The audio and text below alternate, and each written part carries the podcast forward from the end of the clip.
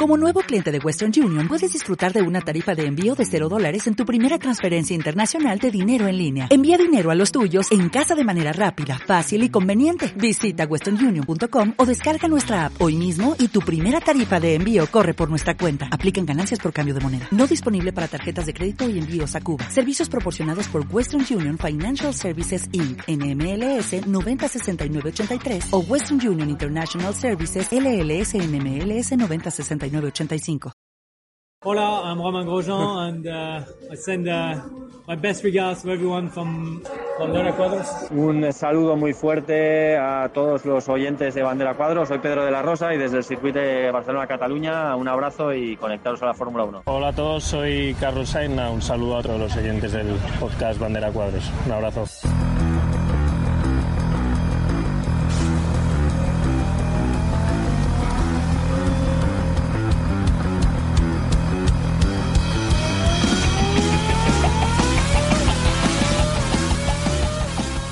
Estás escuchando Bandera a Cuadros, tu programa de Fórmula 1, con Julio Romero y Ángel Castillo. ¿Estás preparado? Arrancamos.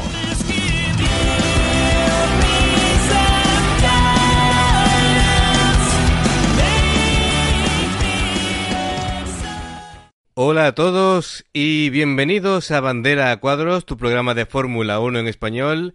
Arrancamos la séptima temporada analizando los test de Bahrein y ya veremos qué conclusiones sacamos después de esto. Antes de comenzar nuestro análisis y presentar a los compañeros, hay que recordar que esto solamente es pretemporada y todo puede cambiar cuando llegue el Gran Premio de Bahrein. Así que, bueno, eh, lo que digamos, eh, todo puede ser totalmente distinto después de, de la primera carrera. Eh, quiero animaros también a participar en lo que sería la Liga Fantasy eh, de Fórmula 1 de bandera cuadros. Tenéis el enlace en nuestra página de Facebook y también pondremos el enlace por el chat. Así que bueno, os animo, es eh, totalmente libre. Así que ya sabéis, el que quede primero ganará una camiseta del programa que mm, anunciaremos y daremos ya cuando finalice la temporada. Así que paso a presentar a los compañeros. Hola Julio Romero, ¿qué tal? Por supuesto, un honor volver a estar aquí. Después creo que esta ya es nuestra séptima temporada ya, ya he perdido la cuenta. Creo que la séptima desde que empezamos ya por el 2017. Y encantado de, de estar aquí con todos vosotros, de analizar estos test Creo que hay mucho, mucho que analizar, eh, sobre todo viendo las expectativas que se están haciendo sobre cierto equipo, pero bueno, como siempre digo, vamos a, presentar al resto de compañeros y ya después entramos en materia.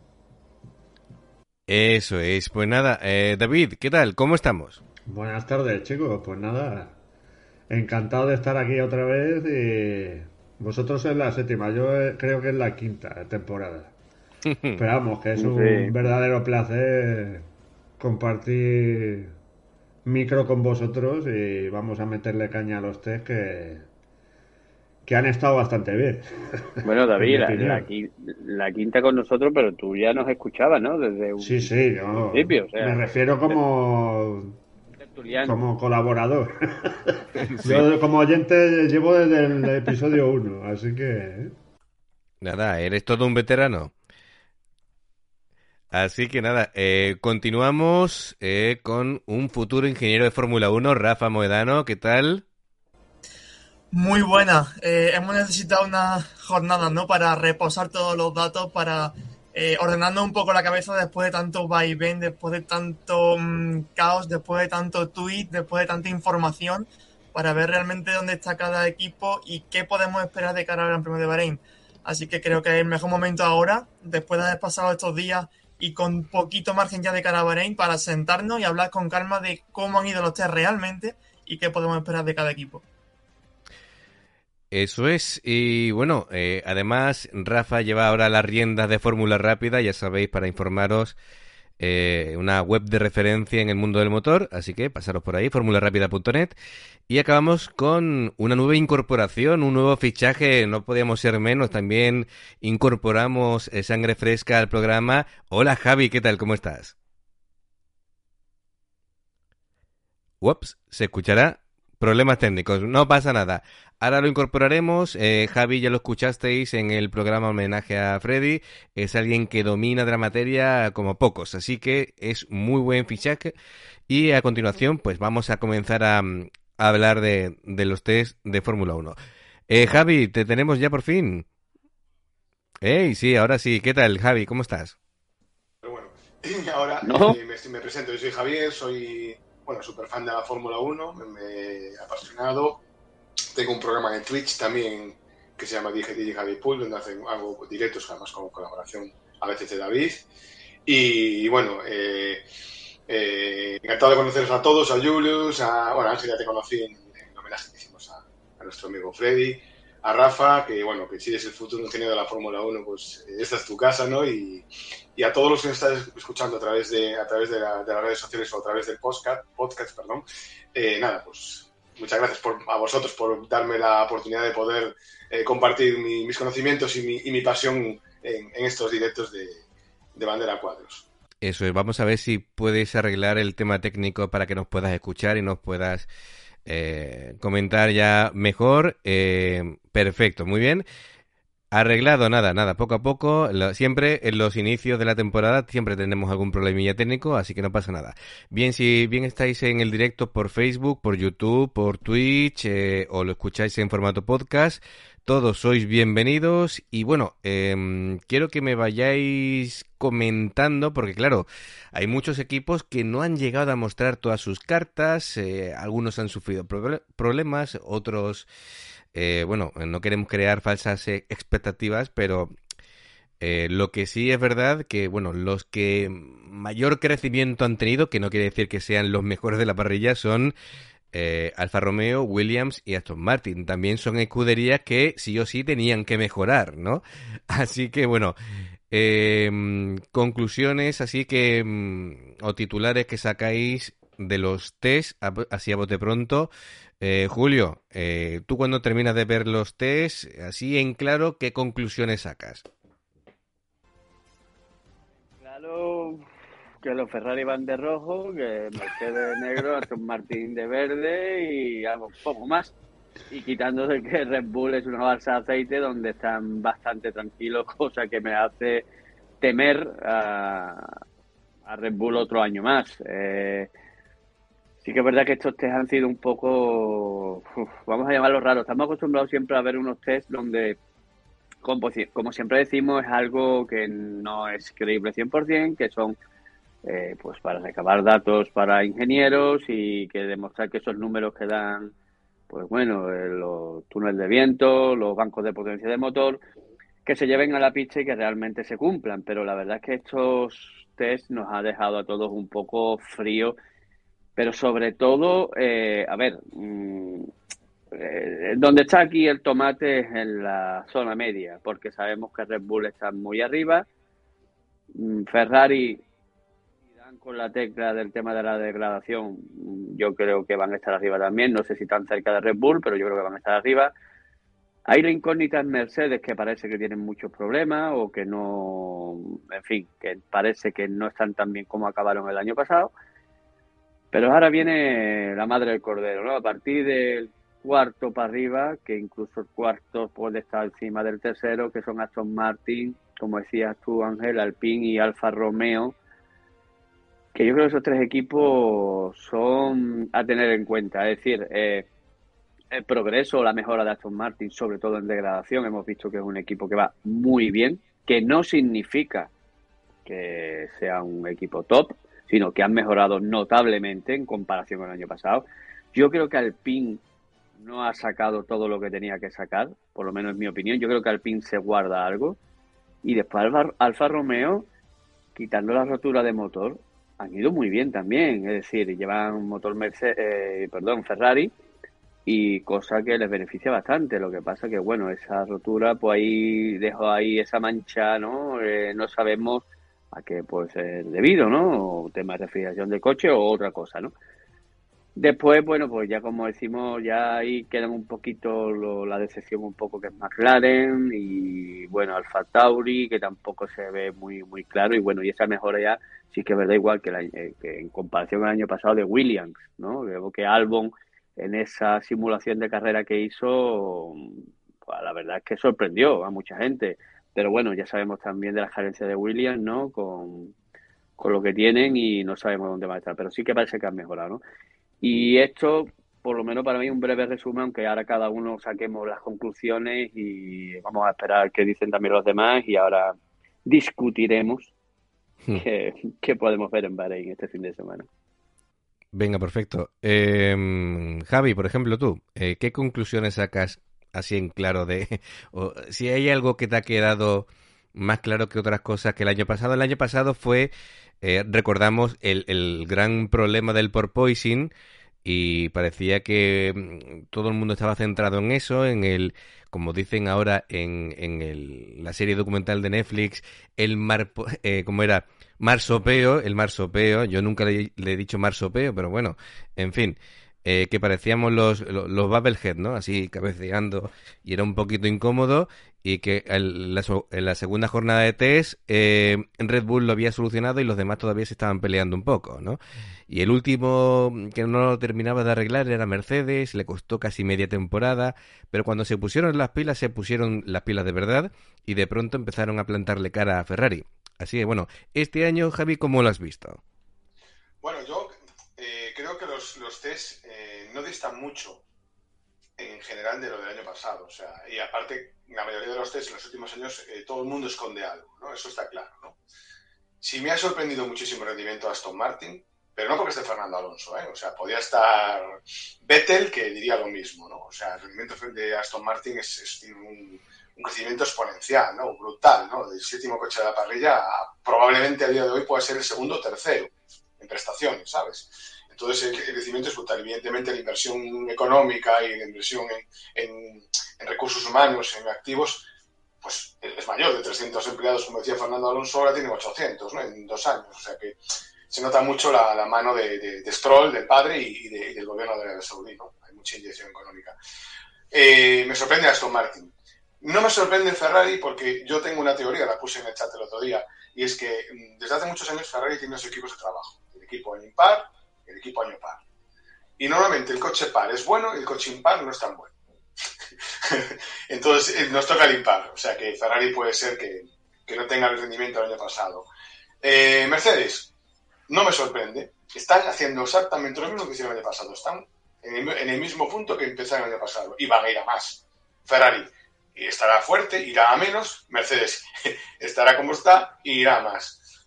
Eh, Red Bull, Red Bull le ha pegado un salto cuantitativo. O sea, Red Bull está mejor que el año pasado y, vamos, yo creo que se va a llevar el Mundial Verstappen, porque va a pasar Verstappen, por desgracia, eh, se lo va a llevar llevando, sacando el codo por la ventanilla. O sea, yo creo que el Mundial es un Mundial facilísimo para, Red Bull. Luego, eh, esta es una guerra de cuatro. De uno que está muy destacado, tres que se van a pegar por la segunda plaza, lo tengo claro, y luego llega la, clase media y la clase baja, ¿no? Y uh, resaltaba creo que era, que era Julius, eh, el papel de Williams. Williams ha sorprendido muchísimo, pero yo creo que el, salto de Williams viene por el motor. Porque aquí la mejora del motor Mercedes, que por cierto ha beneficiado a Williams, ha beneficiado a Aston Martin, no ha beneficiado, no parece beneficiado ni McLaren, ni por supuesto Mercedes, pero el motor Mercedes ha, mejorado muchísimo con el año pasado porque se ha adaptado mejor a esa normativa del, del, biocombustible, que el año pasado le costó muchísimo. ¿no? Entonces yo creo que ahí eh, hay, una, hay una clave importante en estos dos equipos, tanto en Aston Martin como, como en Williams, ¿no? que han interpretado mucho mejor los cambios a nivel aerodinámico y, y se están aprovechando de esa mejora de, potencia y de, y de, prestaciones del motor, del motor Mercedes. Eh, decepción, McLaren, para mí es el último coche de la parrilla a día de hoy, junto con Haas. Y, y luego la parte de Ferrari, todo lo que es Ferrari, yo creo que han mejorado muchísimo en caballaje, están liberando potencia, pero tienen problemas de temperatura, como llevan teniendo estos últimos años. Y, por último, lo que es el, comentábamos en el chat en estos días, el desgaste de ruedas tan importante que tiene eh, Ferrari en comparación a los equipos que están, que están luchando. Con lo cual yo creo que, que es una pretemporada parecida al año pasado, pero con un nuevo jugador que es Aston Martin. El resto, más o menos, yo lo veo igual. Y yo creo que que si alguien nos va a dar sorpresa en este año va a ser Aston Martin y probablemente, con toda seguridad, eh, como comenta Julius, Williams. Luego, Alpine, evidentemente, le falta un piloto top que conseguiría resultados importantes. eh, tienen, van a tener una guerra civil interna entre los dos pilotos franceses que se llevan fatal. Y luego, pues, entre la baguette esta que decían los de eh, Soy Motor y, que yo creo que, que, el coche, por mucho que nos quiera vender la moto, no es mejor que el del año pasado, no creo que llegue no creo que supere la quinta plaza. Eso es lo que pienso. De constructores, evidentemente. Bien, bien. Eh, buen resumen. Eh, David, ¿a ti qué te ha parecido todo esto? Pues vamos a ver, yo el primer día pongo la tele y veo el, coche de, de Drugovic allí parado, digo, madre mía, se me vinieron los fantasmas del pasado. Digo, el Fernando Alonso se va a otro equipo y, se vuelve a quedar tirado. que luego fue un fallo eléctrico y no pasó a menores. No, vamos, que no pasó a mayores.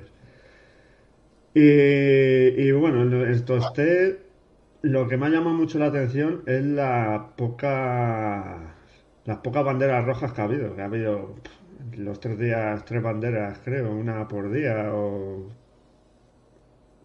La verdad que no me acuerdo ahora.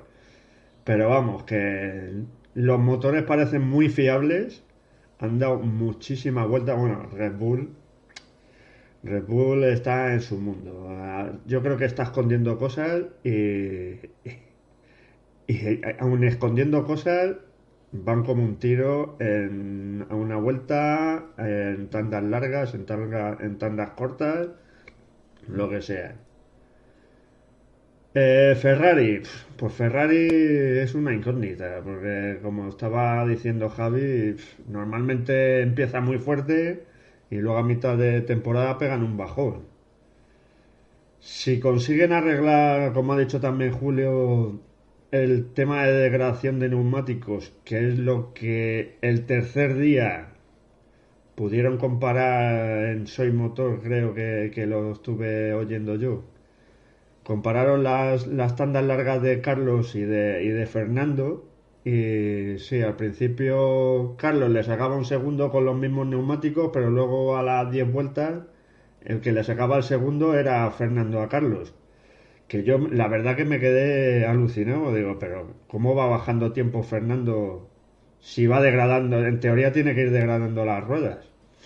Pues si Aston Martin degrada muy poquito las ruedas, que es lo que normalmente hace, le, pasa a Mercedes con ruedas duras, pues oye, a lo mejor no clasifican muy arriba, pero luego en carrera pues, pues le pueden dar la vuelta a la tortilla. Mercedes, pues Mercedes es, es que son los maestros de, jugar a, no decir nada, ni mostrar nada, y luego en la primera carrera llegan y, y te arrasan. No creo que estén a la altura de Red Bull, pero ahí luchando con Ferrari veremos, veremos chicha. Y por detrás, pues Alpine, eso sí que son una incógnita, porque después de ver la presentación que hicieron, yo me quedé, digo, madre mía, pero ¿qué han hecho aquí? Y salió el ingeniero allí diciendo los cambios técnicos en, un coche que no que era una maqueta. yo me quedé, pues vale, tío, si tú lo dices, nos lo creemos. Hasta que no llegue el, sábado en la quali no, no se van a ver dónde está ningún coche, pero por sensaciones, Williams también ha pegado un salto, creo que de un segundo, un segundo y medio, algo así con, respecto al año pasado. Pero es que Williams era el, no sé si era el último o el penúltimo. Lo que más sorprendió también ha sido que Alfa Tauri ha dado muchísimas vueltas. Yo creo que no han ido a hacer tiempo porque... Pero su noda ahí ¿cómo se llama el compañero? De. Y de Bris, pues la verdad que han hecho muchísimas vueltas, no han tenido problemas, tampoco sabemos, si es que en los test tampoco puedes hacer conclusiones, no puedes sacar conclusiones porque no sabemos lo que han probado, ni, ni de aerodinámica, ni la gasolina que llevaban, ni neumáticos, ni nada. Así que veremos. Y Haas, oye, Haas con con con Hulkenberg y con y con Magnussen son dos muy buenos pilotos, muy rápidos y, veremos si están ahí también en la pomada con, con Alpine y con Aston Martin y McLaren yo creo que no. o a lo mejor han escondido también y, nos sorprende luego el, el sábado, ¿sabes? Pero veremos, veremos qué pasa. Bien, pues eh, Rafa, eh, opiniones sobre así a bote pronto y después ya vamos un poquito desgranando cosas puntuales eh, que me gustaría comentar. Así que Rafa, tu opinión sobre conclusiones así a bote pronto. la única conclusión que me atrevo a, lanzar es que no hay conclusiones. no sabemos nada. lo único que sabemos es cómo acabaron en Abu Dhabi en el 2022. lo que pasa en los test mm, quien haga el mejor tiempo o el peor tiempo, quien dé más vuelta o dé menos vuelta. Eh, cada equipo, lo decía Pedro de la Rosa eh, día sí día también durante las transmisiones, cada equipo se centra en su trabajo, en hacer su programa, lo que tienen previsto y ya está. Desde fuera, evidentemente, ver un Aston Martin que va bien ilusiona a los españoles, que si Alonso, que si mejoría, que si podio, victoria, vale, pero veamos de dónde viene Aston Martin, dónde acabaron, sí que es verdad que venían progresando el año pasado, que tienen recursos y han tenido un invierno, parece que fructífero para crear un mejor coche y para avanzar, pero esto es Fórmula 1, aquí no hay milagro. Aquí no hay un doble difusor, aquí no va a aparecer cosas raras de un año para otro, y menos con esta normativa que está tan bien revisada por la FIA y que se encargaron también de que no hubiese zona grises. Entonces, ¿que un equipo puede mejorar? Por supuesto que sí. Eh, que puede avanzar más de dos, tres posiciones en la parrilla respecto a cómo quedaron el año pasado, es el máximo. Y evidentemente Ferrari, Red Bull y Mercedes están en otra liga. Lo estaban el año pasado y lo van a seguir estando, al menos eso es lo que hemos visto hasta ahora, también este año. En cuanto a Ferrari, mmm, están, no están, es que ya digo, eh, lo que ha pasado en los test, cada equipo ha llegado su, su programa, su... Que Red Bull parece que está bien, por supuesto, porque viene de ganar el campeonato que Ferrari tiene problemas, evidentemente tenían problemas en el 22, los van a seguir teniendo, salvo que hayan hecho una, un rediseño completo del coche como le ha pasado a Aston Martin. Que McLaren va hacia abajo, también lo vimos el año pasado. Que Williams solo podía mejorar, también lo vimos el año pasado.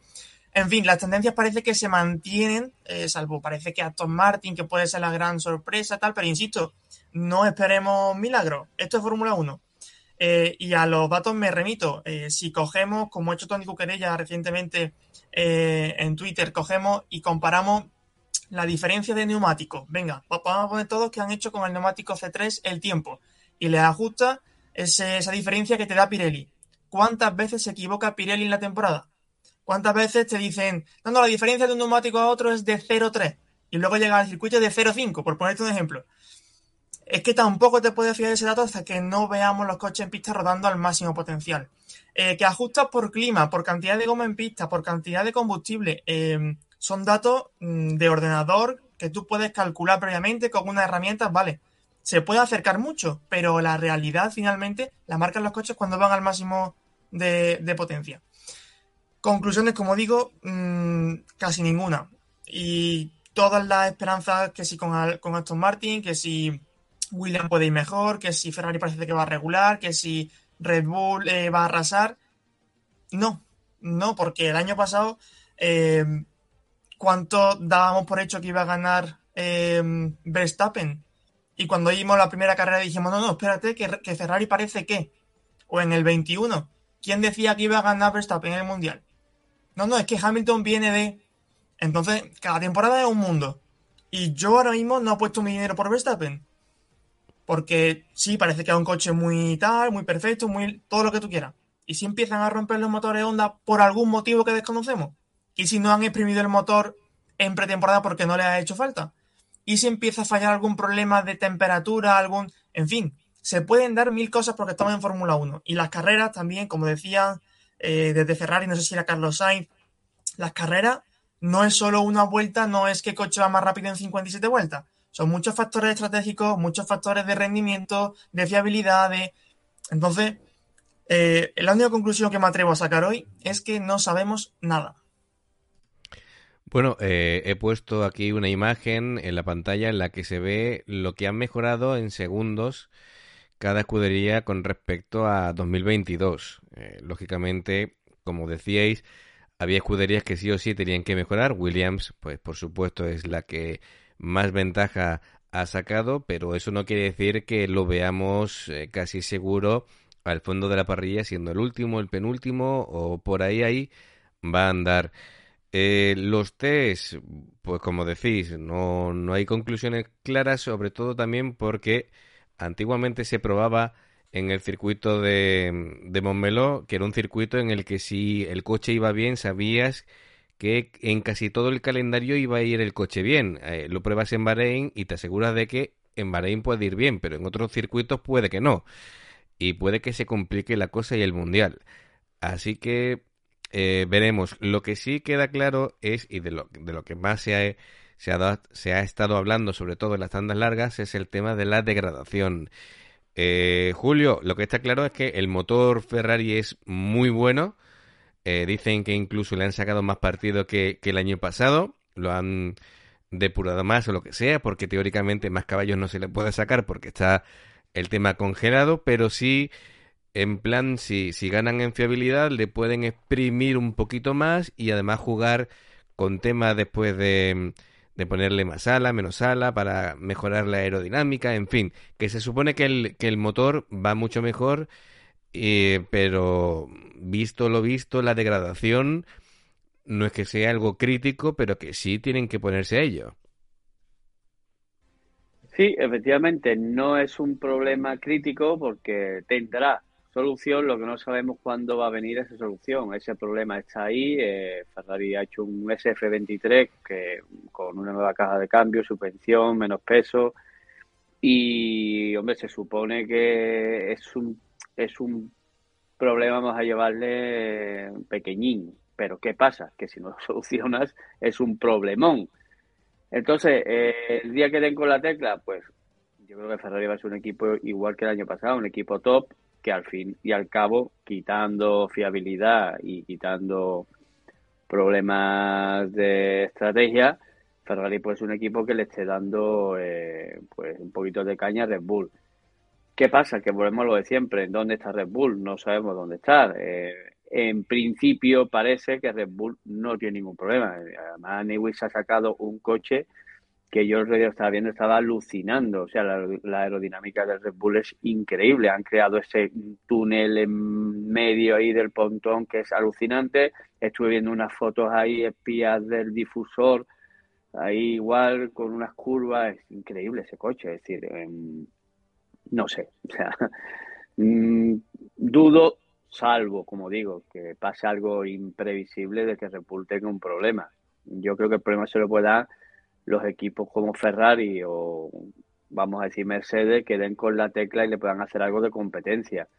Pero hoy por hoy Ferrari mm, yo creo que si arreglan este problema que hablamos de degradación van a ser un equipo todo porque como digo tiene un muy buen motor. De hecho eh, esa mejora que hemos visto tan notable en Alfa es básicamente en un 80% por el motor Ferrari, ¿no? Ya os digo, eh, me he preocupado un poco por el tema de la rotura, pero la verdad es que te quedas un poco ahí que hayan roto ese motor, pero bueno, vamos a dejarlo como algo, como es un equipo cliente, que tal, pero ojo, hay que tenerle, como digo yo, eh, ojito a eso porque no sabemos si eso después se va a traducir en el equipo oficial, ¿no?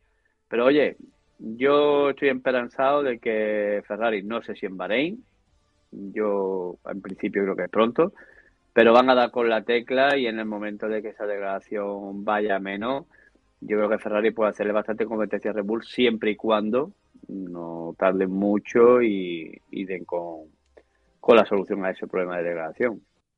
Muy bien, ¿qué opináis los demás? Y bueno, porque no quiero que, este año otra vez eh, Ferrari se convierta en un, en un equipo de sábados más que de domingos, de que consigue muchas poles, pero después no lo transforma en victorias. Eh, venga, quien sea que se lance. ¿Estás muteado?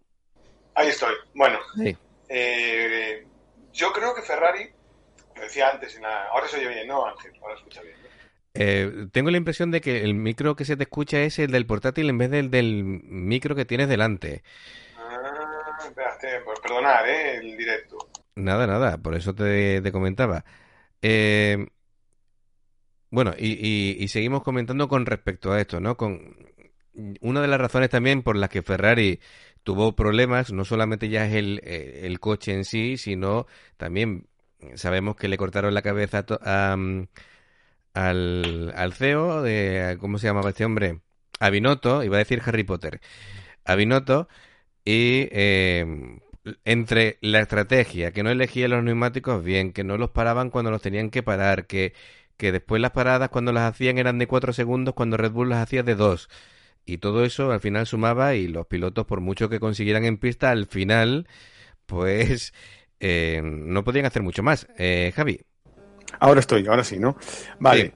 Eh, yo tengo mi opinión de Ferrari es que es lo que decía antes, teniendo su equipo de trabajo. Y ojalá Rafa, que es ingeniero, sabe lo que quiero decir, ¿no? Son equipos que se dedican un año y otro año. Y yo no sé por qué, la razón, desde que Fernando, yo lo sigo desde que Fernando estuvo en Ferrari, eh, se ve que el equipo impar no acierta como, el, como el equipo par. No sé por, no sé por qué, ¿eh? o sea, es de hecho lo he escuchado muchas veces, lo he oído muchas veces en prensa y todo esto.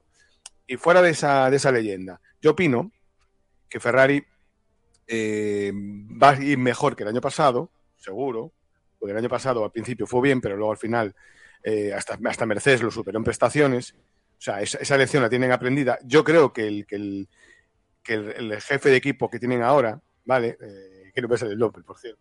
Te salía a ti el Divinoto, a mí no me sale cómo se llama, Baseur, ¿no? Baseur eh, yo creo que Baseur es mucho más técnico, menos político, menos relaciones públicas, menos queda bien, y es un tío mucho más de jefe de equipo al uso. Entonces, les va a meter un poquito de caña a los chavales, que yo creo que están un poquito, que el año pasado estaban como un poquito apirolados, decimos aquí en Galicia, no estaban un poquito, no estaban con, nervio, no se les veía un poquito más alegre que a Carlos. Yo creo que este baseo les va a sacar mucho más jugo a los, pilotos. Y la parte emocional es muy importante también en la Fórmula 1, no solo la mecánica ni la, ni la aerodinámica, sino que el piloto esté dando 200%, ¿no? Eh, de hecho, la diferencia entre un crack y un piloto bueno es que el crack siempre está dando el 200%, ¿no? Y ahí es lo que le, falta un poquito la actitud, un poco los pilotos, más sean más competitivos, tener más mala leche, ¿no? Y, y luego, pues, que la degradación de las ruedas es, eh, no sea lo que pareció en los test, que como bien dice Rafa, igual es un espejismo, igual están probando ruedas o están probando especificaciones, el push ROAD, el pull ROAD o cualquier tipo de especificación que están montando nueva en Ferrari y está intentando dar con la tecla. Como decía, y ya te dejo pasar a hablar Julius, eh, como decía, eh, creo que fue, mm, eh, bueno, uno de Movistar, no, sé si era Chevy Puyola, no, bueno, uno de estos que estaban en Movistar hablando, decía, Ferrari tiene dinero, capacidad y tiempo para poder conseguir mejorar el coche. Otras escuderías no podrían, pero Ferrari es capaz en una semana de conseguir mejorar lo que no mejoran otros en meses. Julius, adelante. Simplemente quería hacer un inciso a lo que decía, que en cuanto a los pilotos, eh, vi un, no sé, un periodista hacerle una, una, una, pregunta diciéndole, en comparación con Red Bull, al señor Pasol, ¿no? Que eh, en comparación con Red Bull, que tenía muy definido quién era el piloto 1 y 2, ¿por qué Ferrari no hacía lo mismo, no? Y la respuesta fue magnífica, no sé si la habéis visto alguno, ¿la habéis visto? No.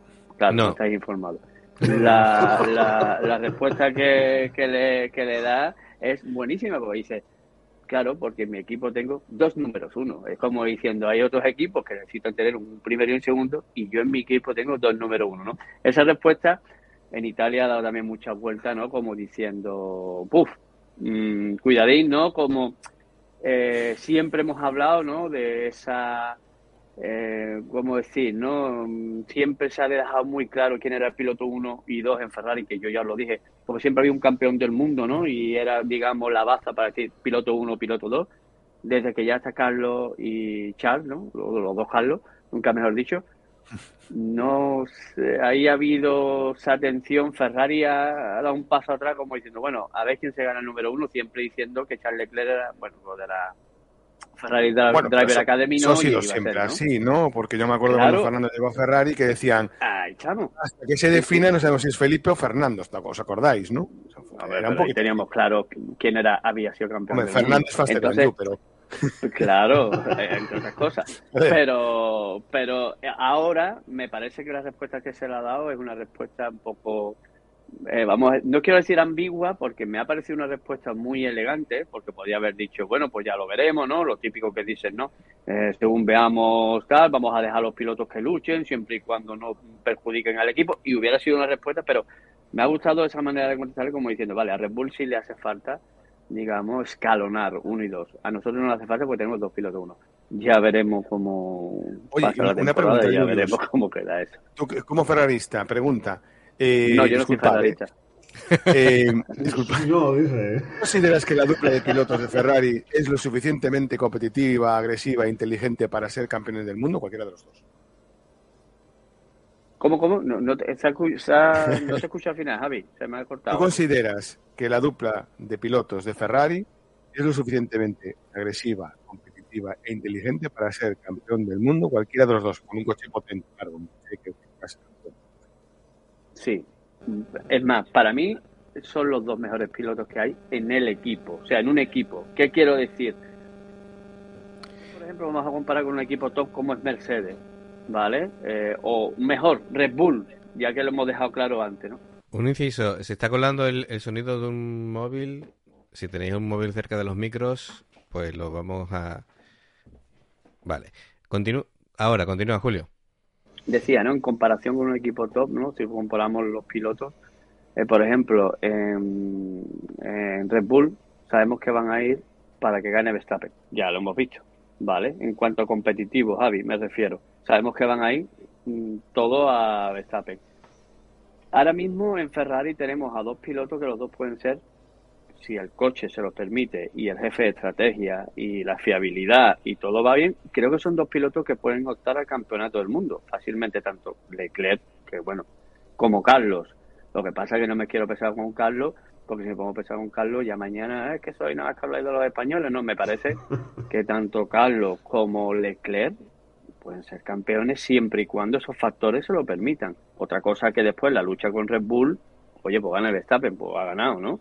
Pero yo creo que sí, Javi, yo creo que son ahora mismo una pareja, mm, vamos, eh, es más, el año pasado hubo mucha polémica con esas declaraciones de Leclerc, que si le tenía que dejar adelantar, ¿no? A Carlos por esa tercera posición, tal, todo eso que se lió.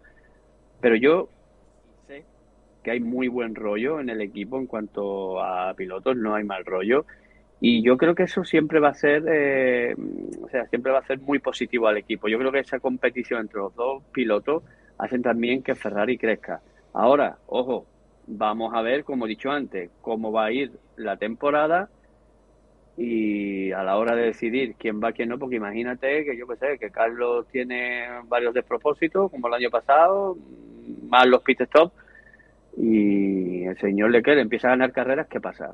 Estamos ahí lo de siempre, ya sabemos, lo, y ahí sí lo digo siempre, yo, Ferrari es lo primero, aquí Ferrari manda y aquí los puntos tienen que ir para la escudería y para el piloto, pero siempre y cuando Ferrari salga ganando, es decir, aquí toda esa cosa hay que medirla, pero bueno, como digo, para no mmm, subirme más por las ramas, para mí creo que son una pareja top en cuanto competitividad y, y bueno, y, son dos pilotazos como, como la copa de un pino. ¿A quién pondrías tú ahí? ¿En John Ferrari? Yo ahora mismo, si, sí. si, fuera Ferrari, ficharía más a Verstappen, pero vamos, con los ojos cerrados. No, no, pero Verstappen no puede ficharlo. Que no, fuera, que no sea campeón del mundo. Además, eh, ha fichado a 2020, ¿cuánto? 2026, 2028, por ahí, ¿no? Un contrato largo, ¿no? De, de Verstappen. Pero, ¿qué ha hecho Ferrari siempre? Se ha llevado al mejor. Tuvo Schumacher, tuvo eh, Kimi, Fernando. Hamilton no. Él siempre se lleva al mejor, ¿no? Y el Hamilton mejor ahora no se ha llevado. Porque no es el Hamilton. mejor. Hamilton bueno, no, porque Hamilton no lo cambias de Inglaterra, lo dije en el WhatsApp. También, también Hamilton dijo que nunca ficharía por Ferrari y supongo que no le sentaría bien, ¿no? A Ferrari. Bueno, a mí dejó Fernando eso hace unos años y mira, me acabó, pero bueno. Claro, esas cosas, yo creo que esas declaraciones después pasan un poco por encima a la hora de los intereses, como Mira, intereses tanto el piloto como a la escudería lo van a fichar. Yo quiero hacer un símil No futbolístico. Yo voy a hacer un símil futbolístico. Yo soy Madri- del Madrid, ¿vale? Sí. Y, a mí, y todo el mundo dice, ¿pero cómo se va a ir Mbappé al Madrid si es que le paga más el PSG? Y le digo, porque todos los jugadores en el mundo, cuando, na- cuando empiezan a jugar al fútbol, quieren jugar en el Real Madrid, porque es así. Claro. Y igual, igual el dinero que gane. Pues un piloto cualquier piloto, menos algún Zulu como el Hamilton, prefiere sacrificar los títulos a correr en Ferrari. Yo, si, si fuera piloto, preferiría estar en Ferrari que en Red Bull, te lo puedo asegurar. Porque el hecho de llevar ese escudo que llevas tú en tu camisa, para un piloto es lo máximo. Gane o no gane mundiales. Eso está claro. Totalmente de acuerdo. Es más, incluso hace poco hubo ahí una discusión, bueno, la típica discusión que siempre hay sobre, ah, es que Ferrari, que si los derechos televisivos, bueno, es que Ferrari, eh, es que siempre Ferrari amenaza a la Fórmula 1 de que si no le dan lo que quiere, que se van ahí, que van a montar la Fórmula 1 en la paralela. Claro, es que ellos pueden hacerlo. Es que Ferrari, como tú dices, da igual que no ganen. El correr, el ponerte el mono rojo para Ferrari es lo más grande que hay un piloto. Oye, mm, que hay más competencia ahora que lo mismo hace muchos años, sí, pero aún así es la, la escudería más laureada en la Fórmula 1 y ese título no se la va a quitar nadie. Bueno, la verdad es que es una escudería que lleva 15 eh, años sin ganar y aún así eh, sigue manteniendo el estatus, la verdad es que tienes que ser un club, una escudería muy, muy grande para seguir estando ahí arriba, ¿no? Pues es que como ha dicho Javi, que más o menos es como el Madrid. ¿El Madrid cuánto tiempo se tiró sin ganar la Copa de Europa? Eh? Un montón de años también. 25 años. Y ahora ha cogió carrerilla y me ha ganado 7, 8 del tirón, ¿sabes? Y eso que el Barcelona le paga a los árbitros, pero bueno. eso, eso, eso. Mejor no. Bueno, bueno, bueno, bueno. No nos desviemos. Fórmula 1, por favor. Gasolina, era un poquito de gasolina. Pero respecto a la pareja de pilotos, pues yo no sé si es la mejor, Julio. Para mí, mi opinión. Russell y Hamilton, es que has dicho de la parrilla. Russell y Hamilton en Mercedes para mí, para Ferrari, no, no. Ah, para Ferrari. Es, que entonces te cojo y te digo, mira, te cojo a Verstappen a Hamilton y los meto. Yo me refiero actualmente, es decir, con las posibilidades. ¿A quién, qué, es lo que le pregunto yo a Javi? ¿A quién ficharías tú ahí? O sea, tú ahora para Ferrari tienes que fichar a dos pilotos de la parrilla, que no sean evidentemente, porque tú no vas a juntar a Max Verstappen con Hamilton en el mismo equipo. Vamos, de eso estoy seguro, ni en Ferrari ni en ningún lado. De, quitando a los top, pues Hombre, eh, Norris, cuidado, ¿eh? Norris pues es una buena, ¿eh? Un Russell Norris sería también importante, ¿eh? Yo creo que a Norris alguno de los dos lo que le quitaría las pegatinas, ¿eh? Bueno, yo no. Nah, yo, creo, yo creo que no. Leclerc, Leclerc, a Leclerc. Leclerc yo creo que es un poco como Fernando, ¿eh? Lo que pasa es que el año pasado entre entre la la joder, lo diré la estrategia, los cambios de ruedas y pues se fue un poquito al garete y luego perdió un poquito de prestaciones porque tuvieron que caparlo el motor por, por fiabilidad y se quedaron ahí un poco estancados y ya, ya Verstappen ya se terminó de escapar y ya no hubo narices. Y les pasó Mercedes. Bueno, no, no llegó a pasarle. No llegó, pero estuvo a punto. Estuvo a punto, sí, sí. Tampoco, sí. poco. Un par de carreras más y lo mismo sí que le pasan, pero. Pero Mercedes este año. Yo creo que. Viendo los problemas que han tenido, que lo mismo es mentira, ¿sabes? Que hayan tenido problemas con el porposing otra vez y, la hostia, pero. El año pasado Ferrari ganó las dos primeras carreras. Este circuito que viene se le da de lujo y han demostrado que van rápido. Luego ya el la degradación de neumáticos. Pues Rápidos a una vuelta, David. Ese es el problema que yo veo, la degradación.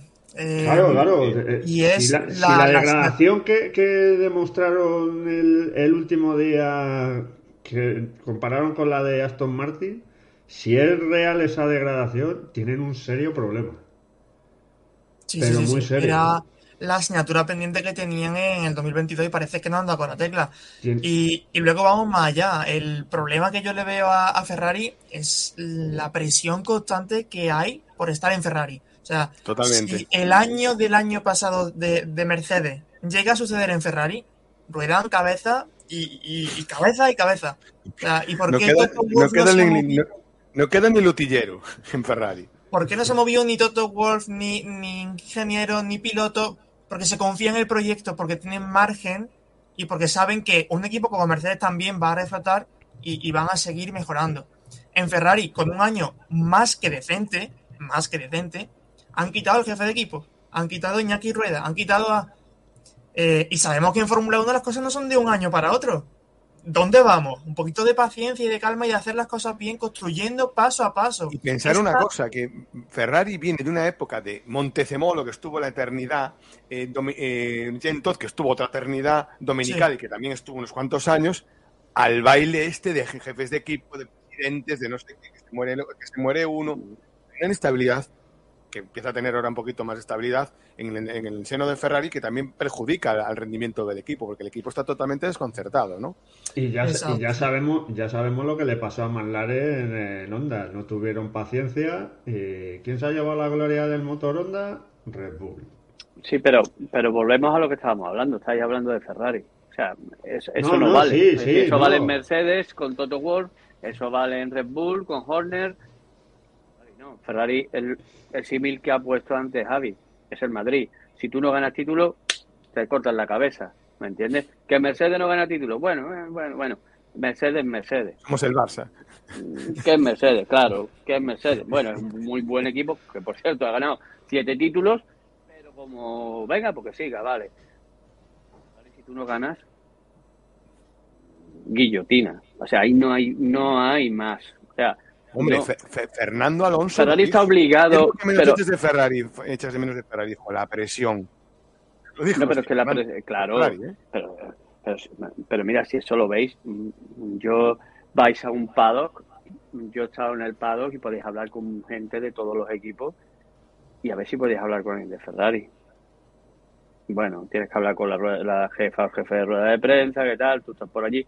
Es decir, hay un hermetismo, Ferrari es un poco más mm, cerrado, es un poquito... Yo cuento mi experiencia, yo estuve en la Fórmula 1 en el 2010 en Montmeló con Ferrari, porque mi, antigua empresa patrocinaba Ferrari, AMD, y estuve estuve con Felipe, estuve comiendo con ellos, haciendo fotos, pero llegó un momento que me dijo, viene una rubia, me dijo, cámara off, y me quitaron la cámara, no había móviles con cámara.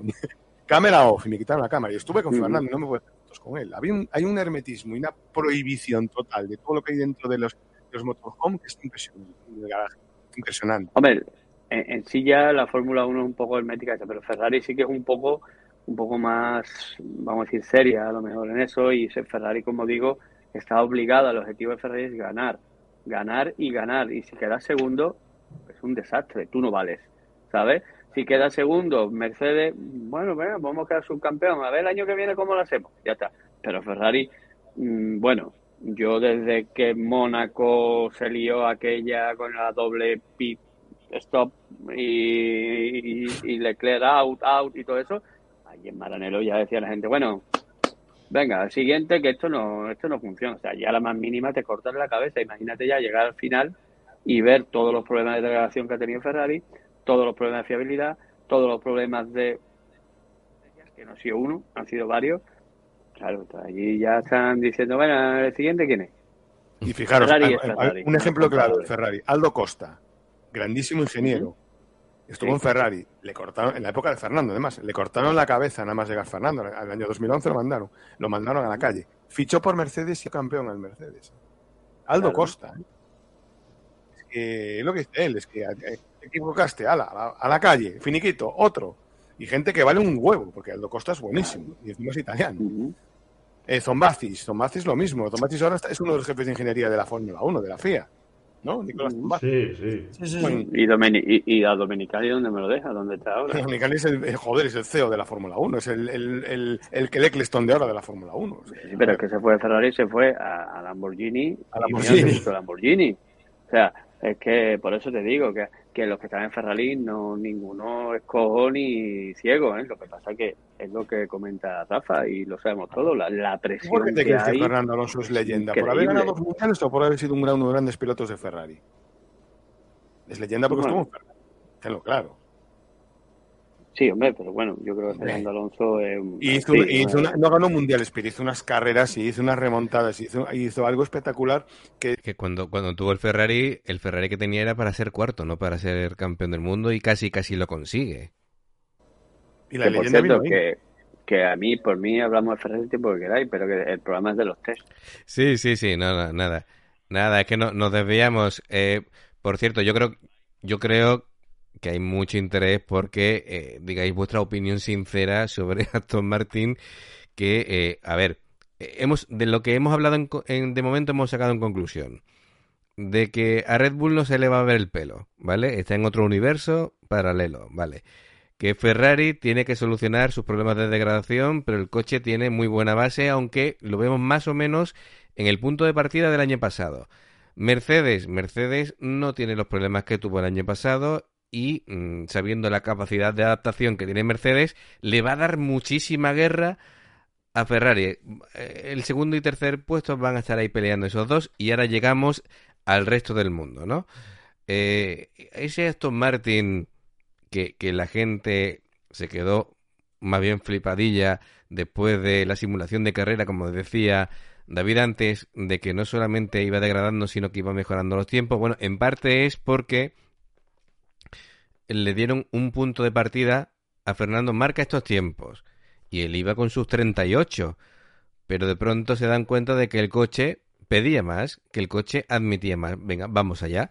Y va, eh, no sé quién, alguien en la parrilla dijo que era como, como un, maldito metrónomo. El tío iba clavando tiempos, y bajando décima, décima, décima, décima.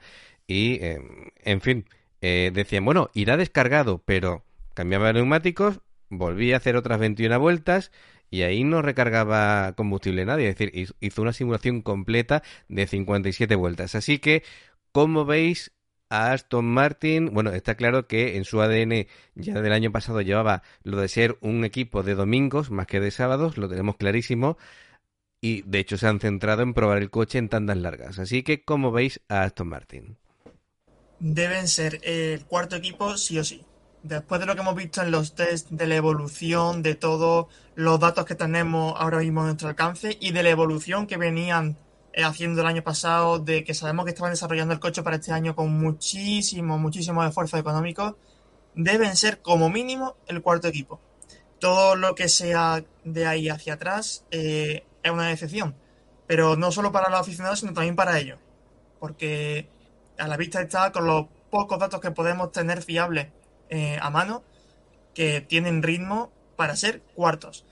Echarle el guante a Mercedes o a Ferrari, ya eso es que otra Depende liga. De ello. Depende de los otros. Exacto. Dependerá luego también que si del circuito, configuraciones, cómo avance la temporada, evoluciones, eh, problemas de fiabilidad, cómo se desarrollan las carreras, en fin. Hay un mundo de posibilidades, pero punto de partida, cuarto equipo deben ser sí o sí. Bueno, dicen ellos que van a evolucionar dos, dos tercios del coche, ¿eh?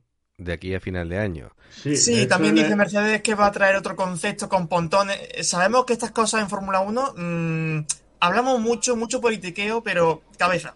Que cambiar un concepto, como dice Mercedes, es una locura a mitad de temporada. Mejorar o cambiar dos tercios del coche de aquí a final de año también es realmente complicado. En fin, eh, calma, pero, pero, que se escuchan muchas cosas, si dicen, ¿no? Pero luego. Si lo dicen es porque no tienen muy claro que el concepto actual les, les esté convenciendo, ¿eh? Vamos Cuidado. a ver, yo, yo creo que la base la tiene. De hecho, creo que Fernando lo dijo. Dice, el coche como base es la hostia. Luego de ahí ir mejorándolo. De hecho, creo que leí, no sé dónde lo he leído, que, que ya para el, para el viernes llegaba una actualización de, de aerodinámica. A, a, ver, que, que tú hagas un coche un 95% nuevo y que empiece funcionando bien, ya es un buen punto de partida. Yo, yo quería comentar eh, algo, algo que dijo Rafa en la intro. Y ahora, bueno, ahora estoy más de acuerdo con Rafa ahora que antes, ¿eh? Vale, Rafa. Eh, eh, en los test, mmm, todo el mundo miente, pero tú, no sé si te acordarás, si, creo que lo, no sé si lo viste, pero los test del 2010 hubo un equipo que, que todo el mundo decía, va a ganar el Mundial, increíble, es que esto es, eso no va más, sorprendió como sorprendió a Aston Martin, ¿eh? se llamaba Brown GP.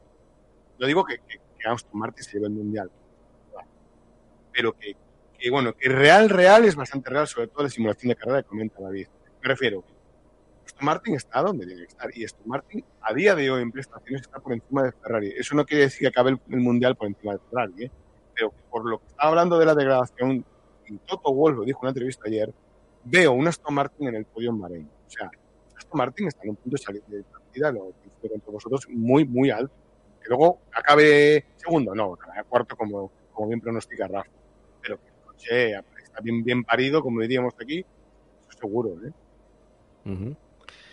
Bueno, yo, por ejemplo, bueno, bueno, quería comentar rápido de Aston Martin. A, a mí hay dos cosas que. Lo primero es que solamente había un piloto que podía hacer esa comparación, que era Stroll. Es decir, el único piloto que podía haber dicho, oye, pues el cambio es notorio. Es decir, esto no tiene nada que ver con lo del año pasado, porque para Fernando es un coche nuevo. Fernando lo puede comparar con otro coche. Pero el único que puede ver esa mejora, es decir, el único piloto que podía haber dicho, buf, la mejora es increíble, este coche tal, es Stroll. Y no lo tenemos.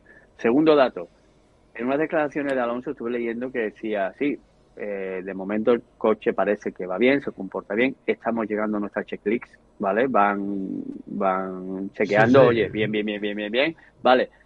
Pero hay, por ejemplo, un handicap que decía, como el coche es prácticamente nuevo, los mecánicos a la hora de cambiar algo tardan mucho más, dice, porque mm, no le tienen cogido a este coche las medidas, lo que estaba aquí ahora hasta aquí, es decir, que es un hándicap también a la hora de cualquier problema que surja en un gran premio, a la hora de arreglarlo el tiempo es algo, ¿no? Incluso puede conllevar algún problema más, ¿no? Dicho esto, es lo que digo, yo creo que Aston Martin evidentemente se han cumplido los objetivos, que eso no significa que Aston Martin sea segundo, sino que han cumplido sus objetivos y que puede ser que sea una grata sorpresa a lo largo del Mundial. ¿Que dónde estarán? Yo ya lo he dicho, yo creo que el top 3 está claro, y del cuarto al sexto no pongo ninguno. Alpine, Alfa Romeo, Aston Martin, Aston Martin, Alfa, Alfa Romeo, Alpine. Y como digo, dependiendo del, del circuito, de las circunstancias, es decir, de muchos factores externos que no es el Fórmula 1, sino en sí la carrera y, todo lo que rodea, ya veremos cómo, acaban. Oye, mm, el coche el año pasado creo que era un séptimo, si este año mejoran y son quintos, pues una mejora. Pero yo creo que hay que ser cautos, hay que dejarlos verlos, a ver qué es lo que hacen, porque no es lo mismo, volvemos a repetir, unos test donde no sabemos si el piloto está sacando el máximo rendimiento, el mapping que lleva el coche, eh, los neumáticos que tal, la gasolina que tal. Es que no sabemos de qué estamos hablando. ¿Que el coche ha cumplido su objetivo en la checklist? Perfecto, bien. Noticia positiva. Pero ya veremos, ya está, lo vamos a dejar ahí y ya veremos dónde está Tom Martin. Yo de ahí no me saldría. Vale, eh, bueno, hoy nos quedamos sin tiempo. Eh, ya hemos estado aquí una horita, se nos ha pasado volando. Eh, y además, estamos a martes, estamos a martes y ya en, en, dos días ya estamos con las ruedas de prensa, entrenamientos libres. Así que esto llega ya, llega ya este fin de semana. El salseo, efectivamente, efectivamente. Así que nada, eh, gracias Julio, David, Javi y Rafa. Em, algún compañero iba a estar, pero al final se nos ha caído por el camino, así que bueno, esperemos ya que el domingo pues estemos aquí todos eh, dispuestos a comentar y analizar eh, todo lo que ha habido, todo lo que ha habido y, cuánto nos han mentido y cuánto han ocultado y a ver cómo están realmente los equipos. Así que nada, Muchas gracias a todos y nos escuchamos próximamente. Hasta luego. Hasta luego. Chao.